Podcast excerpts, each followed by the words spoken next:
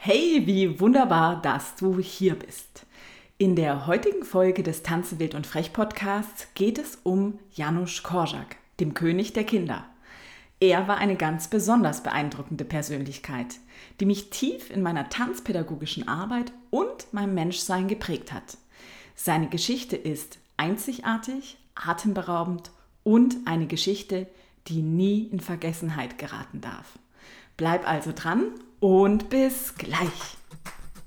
Beim Tanze wild und frech Podcast erhältst du spritzige Inspirationen, buntes und informatives Wissen sowie Hilfestellungen und Tipps rund um das Thema Tanzpädagogik für Kinder und manchmal fürs Leben. Ich bin Steffi Schmidt und helfe angehenden und ausgebildeten Tanzpädagoginnen, ihre Individualität in ihrem Tanzunterricht und Business zu leben und Vertrauen in sich selbst zu gewinnen, ohne dass man die eigene Freiheit dafür aufgeben muss. Wir nehmen Abschied von euch für eure lange und weite Reise. Diese Reise hat einen Namen, das Leben. Viele Male haben wir darüber nachgedacht, was wir euch auf den Weg geben sollten. Leider sind Worte arm und schwach. Wir geben euch nichts. Wir geben euch keinen Gott, denn ihr müsst ihn selber suchen in eurer eigenen Seele. Wir geben euch kein Vaterland, denn ihr müsst es durch eure eigene Anstrengung eures Herzens und durch Nachdenken finden. Wir geben euch keine Menschenliebe, denn es gibt keine Liebe ohne Vergebung. Vergeben ist schwer, mühselig, eine Last, die jeder selbst auf sich nehmen muss. Wir geben euch eins, die Sehnsucht nach einem besseren Leben, das es nicht gibt, aber das es doch einmal geben wird. Ein Leben, in Gerechtigkeit und Wahrheit. Vielleicht wird euch diese Sehnsucht zu Gott, zum Vaterland und zur Liebe führen. Lebt wohl, vergesst es nicht. Diese Zeilen entstammen der Feder von Janusz Korczak. Es ist sein Abschied an die 14-jährigen Kinder, die sein Waisenhaus verließen.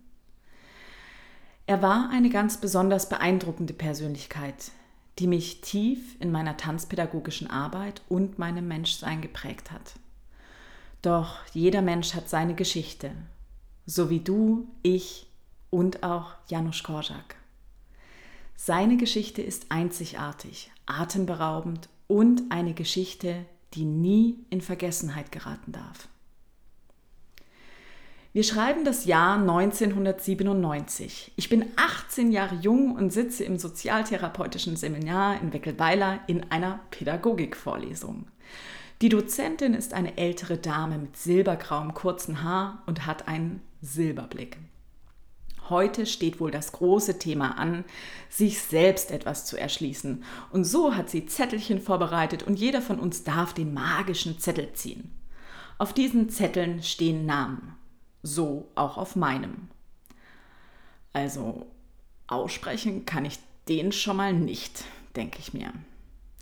Ich hüpfe also die Stufen zur klitzekleinsten Bibliothek der Welt hinauf und auch dort findet sich eine noch ältere Dame vor. Ich zeige ihr meinen Zettel. Sie lächelt und ihre Augen werden sehr weich. Ein besonderer Mann. Ein schönes Thema, was du da bekommen hast. Ihre Augen suchen das Regal ab und dann ziehen ihre Hände ein Buch aus dem Regal. Der König der Kinder. Das Leben von Janusz Korczak. Ich steck den dicken Schmöker in meine Tasche und hüpfe die Stufen wieder runter. Dieses Buch ließ mich staunen. Ich war tief bewegt und ergriffen von einem Menschen, der lebte, was er sagte. Janusz Korczak war eine imposante Persönlichkeit, ein wahrhaft menschlicher Held, ein großes Vorbild, das ich mir nehmen durfte für mein Leben. Du wirst schon sehen, warum und dass dies keine leichte Aufgabe ist. Doch sich hohe Ideale und Wertvorstellungen zu stecken, ist gut. Sie verschaffen uns inneren Wachstum. Janusz Korczak, also eigentlich Henryk Goldschmidt, wurde 1879 in Warschau, Polen geboren und stammte aus einem jüdischen Elternhaus. Seine Eltern waren wohlhabend und er durfte entgegen seiner Sehnsüchte auf der Straße zu spielen nur im Salonzimmer sitzen und dort zu spielen und zu lesen. Der junge Korczak fand, dass die Kinder auf der Straße wohl ein schöneres Leben hatten. Sie durften sich schmutzig machen und laut sein. 1889, als Janusz gerade elf Jahre alt war, hatte sein Vater die ersten Nervenzusammenbrüche. Janusz zog sich immer mehr in seine Welt zurück, träumte und schrieb. Die Nervenzusammenbrüche des Vaters wurden immer schlimmer und so kam er ins Irrenhaus. Die Krankheit des Vaters beschäftigte seine innere Welt sehr. Ich, der Sohn eines Wahnsinnigen, also erblich belastet. Nun türmten sich die Rechnungen der Familie Goldschmidt, denn es gab kein Einkommen mehr und die Familie hatte starke existenzielle Nöte. Alle Beschäftigten wurden entlassen, alle Habseligkeiten wurden verkauft, es wurde in eine kleine Wohnung umgezogen und Janusz und seine Schwester Anna gaben Nachhilfestunden, um für den Lebensunterhalt zu sorgen. Janusz stellte fest, dass er viel Freude hatte, mit Kindern zu arbeiten. Obwohl er eigentlich Grammatik und Mathematik unterrichten sollte, weckte er den Entdeckergeist der Kinder, brachte ihnen Gegenstände mit und ließ sie hierzu Fragen stellen. Er erzählte den Kindern Geschichten, ihre Angst wich und sie entwickelten Vertrauen zu ihm. Selbstverständlich wurde dann auch noch ein wenig gelernt. Janusz schrieb seit seinem elften Lebensjahr ja gerne und so veröffentlichte er als 18-Jähriger unter dem Pseudonym Janusz Korczak seinen ersten Artikel, der vor Witz und Ironie nur so sprühte. Sein Vater starb den Wunsch, Schriftsteller zu werden, hängte er an den Nagel, denn geprägt durch seine eigene Biografie, selbst immer wieder krank, des Vaters Wahnsinn, das Betrachten der armen Halbwaisen wie er und verwaisten Straßenkinder beschloss er, Arzt zu werden. Kinderarzt. Als begeisterter Medizinstudent veröffentlichte er weiterhin Artikel unter dem Pseudonym Janusz Korczak. Sie handelten von Beobachtungen des menschlichen Verhaltens, der Pädagogik, die Lage der armen Kinder und auch von Reiseberichten. Nur in medizinischen Veröffentlichungen nutzte er lebenslang seinen Geburtsnamen. Seine Artikel fanden nicht immer Anklang bei seinem Herausgeber.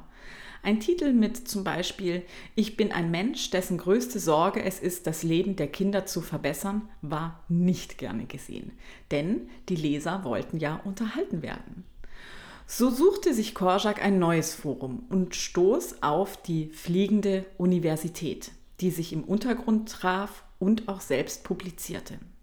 Hier fühlte er sich aufgehoben und von Menschen umgeben, die seine Wertvorstellung teilten. In der Fliegenden Universität wurde auch eine Vorlesung über Pestalozzi gehalten. Diese legte den Grundstein für seine persönliche Entwicklung. Er führte irgendwie in gewisser Hinsicht ein Doppelleben. Schriftsteller, Medizinstudent und ein Mensch, der nach besseren Möglichkeiten für Kindern suchte. Er besuchte die Straßenkinder und versorgte sie mit Essen, Medizin und Spielzeug. 1904 hatte er seine Approbation in der Tasche und nahm eine Stellung in einem Kinderspital in Warschau an.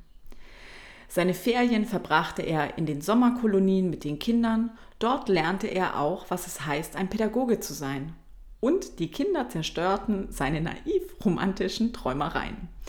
Es waren Kinder, die Hunger und Kummer erlitten hatten, die einen rauen Ton pflegten, doch in einer liebevollen Umgebung wuchsen die Kinder über sich hinaus. Anschließend wurde er als Militärarzt in den russisch-japanischen Krieg eingezogen. Er erkundete die chinesischen Dörfer und Städte und er selbst schreibt, Chinesischer Hunger, chinesische Missachtung der Waisenkinder, chinesische Kindersterblichkeit, der Krieg ist ein Gräuel. Besonders weil niemand berichtet, wie viele Kinder hungern, schlecht behandelt werden und schutzlos sind. Er nahm bei der vierjährigen Ioya Sprachunterricht und erkannte, dass Kinder, die noch nichts von der Grammatik verstehen, noch nichts von Büchern, Nachschlagewerken und Schulmanieren wissen, den Geist einer Sprache vermitteln zu mögen. In dieser Zeit sprach er über das, was schlussendlich zur Philosophie seines Lebens wurde. Kein Anlass, kein Krieg war es wert, Kinder um ihr natürliches Recht auf Glück zu bringen. Kinder haben Vorrang vor jeder Politik. Im Frühjahr 1906 kehrte er nach Warschau zurück. Und in einem Jahr kann tatsächlich viel passieren. Er stellte fest, dass er berühmt geworden war. Sein Buch Das Salonkind feierte großen Erfolg. Er war eine frische und mutige Stimme Polens geworden. Er kehrte zurück ins Kinderspital, hatte dort eine Dienstwohnung und machte auch Hausbesuche. Doch manchmal wurde er eingeladen, weil die feinere Gesellschaft gerne diesen Autor kennenlernen wollte. Doch er hatte kein Interesse an der Öffentlichkeit. Er ließ sich diese Besuche teuer bezahlen und versorgte umsonst die Straßenkinder. Im Kinderspital widmete er sich ganz seinen jungen Patienten. Die Mitarbeiter des Spitals wussten, dass er über Zauberkräfte verfügte den Kindern Ängste zu nehmen und dass es zumeist weniger an der Medizin lag. Er reiste ebenso in dieser Zeit nach Berlin, London und Paris, um dort als Arzt zu praktizieren und oder für Studienaufenthalte. Während Korczak in seinen Ferien immer wieder mit den Kindern in eine Sommerkolonie fuhr, verfasste er einen Artikel über die Sommerkolonie in der Warschauer Zeitung. Die Kinder waren ganz erstaunt, dass jemand über sie in der Zeitung schrieb. Er nahm diese Veröffentlichungen als Anlass, um seine Idee einer Kinderzeitung zu testen. Ebenso fing er in dieser Zeit an, seine Ideen für den Kindergerichtshof zu entwickeln und zu erproben. Er blieb sieben Jahre in dem Kinderkrankenhaus, doch er war rastlos als Arzt, Schriftsteller und Pädagoge. Er gibt seine gut bezahlte Stellung im Kinderspital auf und widmet sich der Erziehungsarbeit. Ihm wurde ein Angebot gemacht, das wie für ihn gemacht erschien. Ein Waisenhaus. So übernimmt er nach seinen Vorstellungen das Dom Siro in der Krochmalner Straße in Warschau. In diesem Haus lebt er seine pädagogischen Schriften. Von einer organisierten Kindergemeinschaft jenseits von stumpfsinniger Autorität und entwickelte seine Selbstverwaltungsmethode. Doch er war ein Idealist. An seiner Seite lebte und arbeitete Frau Steffa, die ihn in lebenspraktischen Dingen und der Organisation mit den 200 Kindern unterstützte. Er hatte die Gabe, die Kinder für sich zu gewinnen. Er war ein Humanist und seine Fülle an lebendiger Erfahrung ließ er immer wieder in seine Bücher, die er nebenher schrieb, einfließen. Die Kinder spielten, lernten, was zur damaligen Zeit ja noch nicht üblich war, haben im Haus mitgeholfen und wurden zu selbstständig denkenden Menschen erzogen. Der Herr Doktor, wie die Kinder ihn liebevoll nannten, sprach mit den Kindern anstatt zu ihnen. Der Erste Weltkrieg brach aus und Korschak wurde wieder als Militärarzt eingezogen. In dieser Zeit nutzte er jede erdenklich freie Minute, um an seinem pädagogischen Werk, wie man ein Kind lieben soll, zu schreiben. Und wahrhaft verrückte Zustände müssen dies gewesen sein, in all diesem Gräuel solch ein von Liebe durchdrungenes Werk zu schreiben. 1918 kehrte er zurück nach Warschau in die Krochmalner Straße. Kurz darauf eröffnete ein neues Waisenhaus seine Pforten geleitet von Frau Marinja, die seine Erziehungsmethoden in diesem Haus lebt. Er selbst kam an zwei Tagen in der Woche immer zu Besuch. Er fängt an, an der am Institut für spezielle Pädagogik Vorlesungen zu geben und erzählt den Studenten, alle Tränen sind salzig. Wer das begreift, kann Kinder erziehen. Wer das nicht begreift, kann sie nicht erziehen. Er lehrt die Achtung vor dem Kind und vor allem, Kinder werden nicht erst zu Menschen, sie sind bereits welche. Wir schreiben nun das Jahr 1923. Korczak veröffentlicht König Hänschen. König Hänschen ist eins der größten Kinderklassiker und wurde 1923 in Polen von Janusz Korczak verfasst. Hänschen wurde durch den Tod seines Vaters bereits mit zehn Jahren zum Thronfolger ernannt und regiert das Land. Regieren ist aber keine einfache Angelegenheit. Vor allem, wenn man auch noch über Erwachsene die Verantwortung trägt. Er beschließt, König der Kinder zu werden und führt eine demokratische Regierungsform ein, bei der im Kinderparlament Kinder Minister sind und im Erwachsenenparlament die Erwachsenen als Minister das Wort haben. Jedoch ist es nicht so einfach, wie Hänschen es sich zunächst vorgestellt hat. Es treten viele Schwierigkeiten auf und letztendlich fällt das Land in ein Chaos. König Hänschen hat eine Fahne mit einem vierblättrigen grünen Kleeblatt drauf. Diese Fahne steht als Symbol für seine Kinder und hängt in der Krochmalner Straße. 1926 gründet Korczak gemeinsam mit den Kindern die kleine Rundschau, seine Wochenzeitung, die er schon vorher in den Sommerkolonien erprobt hat. 1928 veröffentlicht er Das Recht des Kindes auf Achtung und beginnt Vorlesungen an der Freien Polnischen Hochschule zu halten. 1934 starten im polnischen Rundfunk die Radioplaudereien des alten Doktors. In diesen Plaudereien unterhält er sich mit Kindern vor dem Mikrofon. Diese sind bei großen und kleinen Menschen sehr beliebt. 1934 und 1936 reist er nach Palästina. Es ist 1939 und Warschau wird von den Nazis belagert. Der alte Doktor hält weiter seine Ansprachen im Radio. Ein Idealist wie er ist, spricht er allen gut zu und erklärt den Kindern über den Lautsprecher, wie man sich angesichts der Gefahren verhalten soll. Durch die Übernahme der Nazis gelten neue Regeln in Warschau.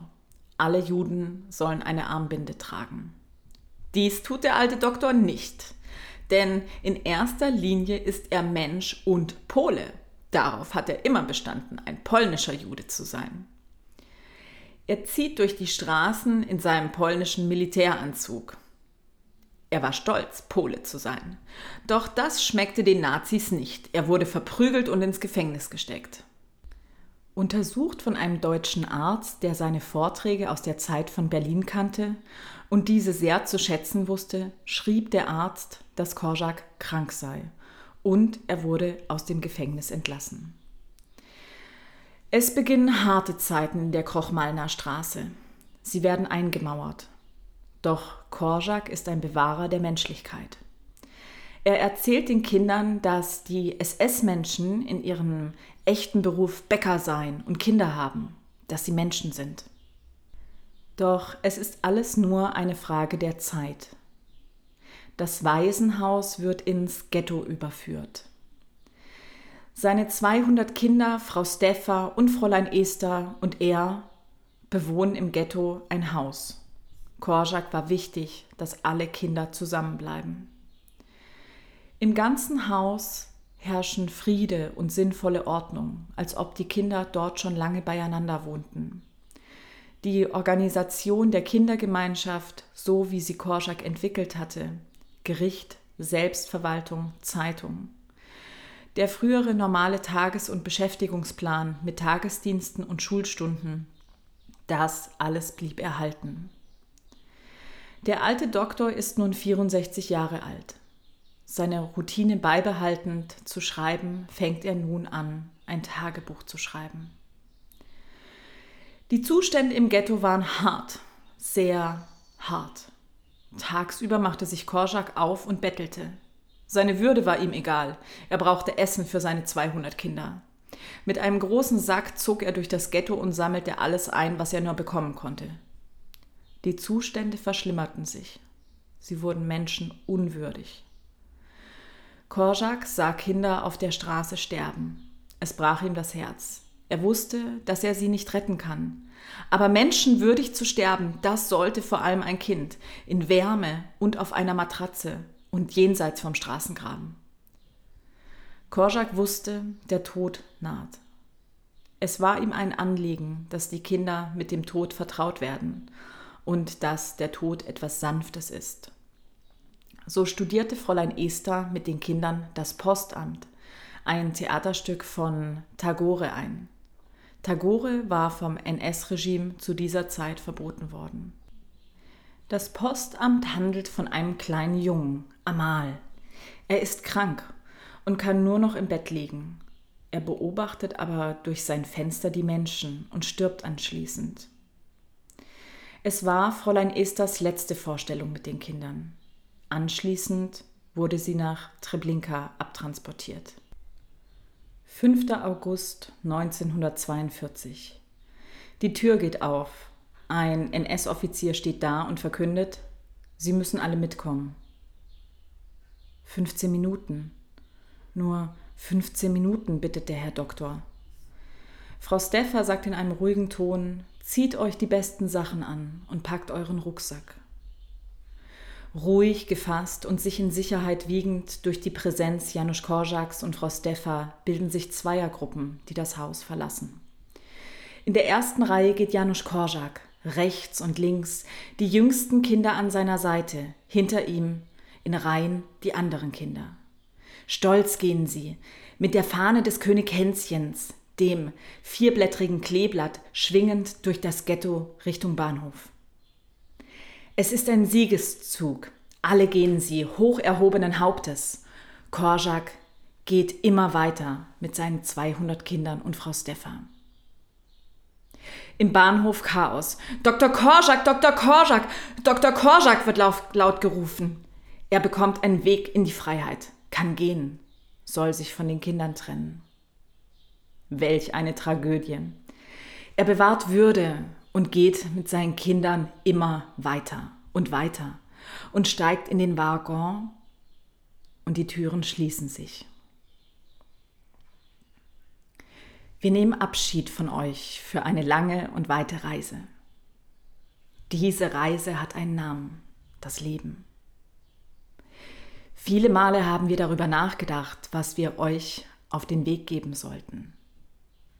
Leider sind Worte arm und schwach. Wir geben euch nichts, wir geben euch keinen Gott, denn ihr müsst ihn selber suchen, in eurer eigenen Seele. Wir geben euch kein Vaterland, denn ihr müsst es durch eigene Anstrengung eures Herzens und durch Nachdenken finden. Wir geben euch keine Menschenliebe, denn es gibt keine Liebe ohne Vergebung. Vergeben ist schwer, mühselig, eine Last, die jeder selbst auf sich nehmen muss. Wir geben euch eins. Die Sehnsucht nach einem besseren Leben, das es nicht gibt, aber das es doch einmal geben wird. Ein Leben in Gerechtigkeit und Wahrheit. Vielleicht wird euch diese Sehnsucht zu Gott, dem Vaterland und zur Liebe führen. Lebt wohl, vergesst es nicht. Ich hoffe, du konntest für dich eine Kleinigkeit mitnehmen. Janusz Korczaks Leben war ein bewegtes Leben, voller Würde und Achtung. In der kommenden Podcast-Folge wirst du mehr über seine Haltung und Methoden erfahren und wie diese gerade in dieser Zeit der durch Covid-19 bedingten Restriktionen und Verbote uns eine Chance der Menschlichkeit und Achtung zu Kindern bieten.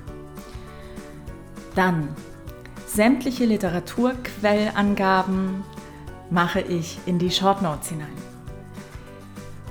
Solltest du jemanden kennen, der wie du von dieser Podcast-Folge profitieren könnte, dann teile sie gerne mit deinen Freunden oder Kollegen. Denn wenn du sie als wertvoll empfindest, werden sie das.